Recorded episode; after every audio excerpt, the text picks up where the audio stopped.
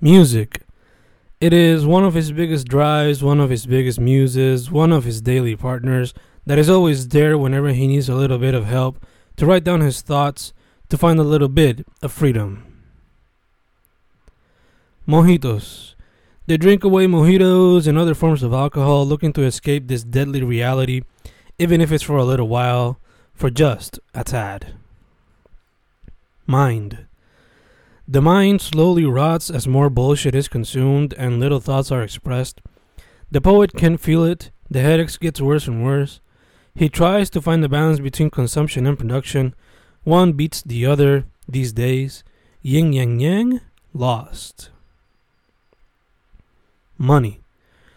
Money drove their madness and it brought forth their downfall. It's just another case of the power dynamics in the field of education. Muck. So much muck found on the web, so much muck found on these pages. There might be lessons here and there. What are you going to do with all of it? Merge. Mind, body, and soul merge with pen, book, and screen as the poet frees the mind, creating a new piece of art that might help others in some way. Man. We create so much trouble, and the biggest one of all will lead to our downfall in a matter of years. We know it. We know we can avoid it. We do little about it. Memories. Memories stayed in her brain as she thought of the few moments she spent with her abuela. Then those memories turned into reality as her abuela visited her dreams. Memoir. The feed has become a mixture of news, comedy, tragedy, social justice journals, and memoirs. And I just wonder if we'll ever go back to the old school ways when things were a bit more private, or if people will eventually find a way to continue displaying their journals and memoirs for all to read and see. Mother, you have no idea how much I miss you. These days in La Metro are not my thing. Phone calls and video calls are not the same. A hug from you would be great right now. Speaking with you face to face would be great too. Eating your homemade meals would be amazing. I just wish we could be closer, but life has set us apart, with quite a few miles between us. Mermaid. I see you shower and your mermaid like beauty consumes me. You smile and ask me what's wrong. Nothing's wrong. I just want to keep this picture in my mind for a while. And you laugh out loud before we kiss. Mimic. Many mimics around stating their originals until one finds the real original or the one who's the most popular, and then one finds the origin of the mimics, and one gets to understand why they do it, and compassion and sadness become the overwhelming feelings that possess you. Manufacture. Sometimes I ask myself why manufacture a story when reality has so much to deliver. And then I remember that fantasy has so much more to deliver. Sure, Reality can be incredible, but it's good to escape it every now and then. Must.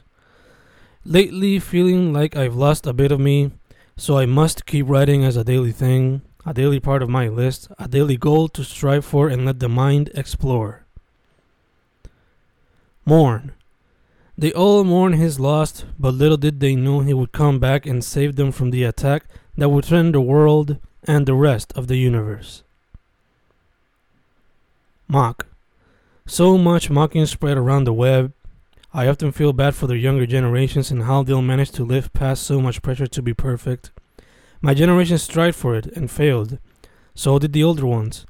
These little ones are facing something that's never been experienced before. I just hope they have enough armor to live this through harder experience. Manage. As much as I try my hardest, managing time will always be a problem. Distractions and unprecedented workloads arise and simply ruin the daily list of goals.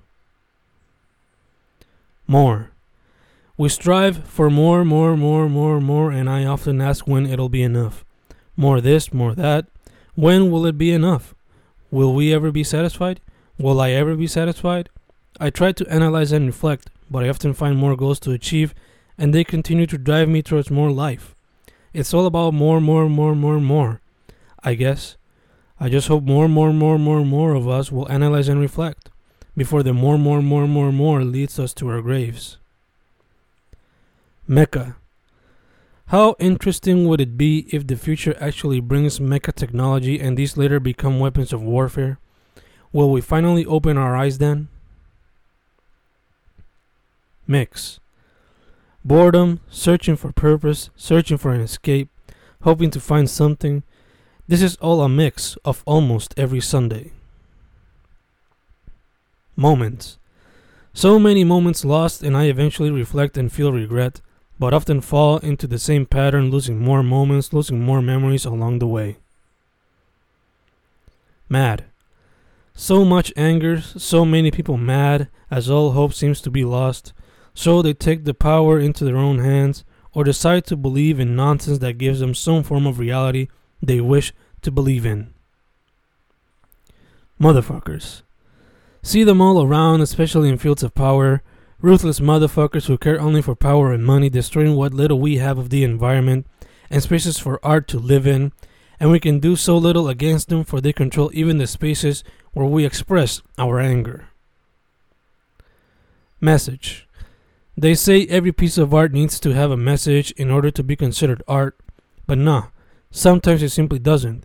Sometimes we try to give everything a deeper meaning and fail to simply have fun and enjoy a piece of art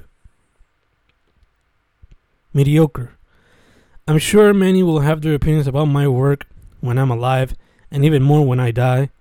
I'm sure the word mediocre will often be used. I just hope it isn't the most used. Mortal. My ambition often helps me forget that I'm a mere mortal, and that the body and mind need rest from time to time, but I really need that reminder more often. Sometimes the pain can take over everything within me, and I end up in a vegetative state.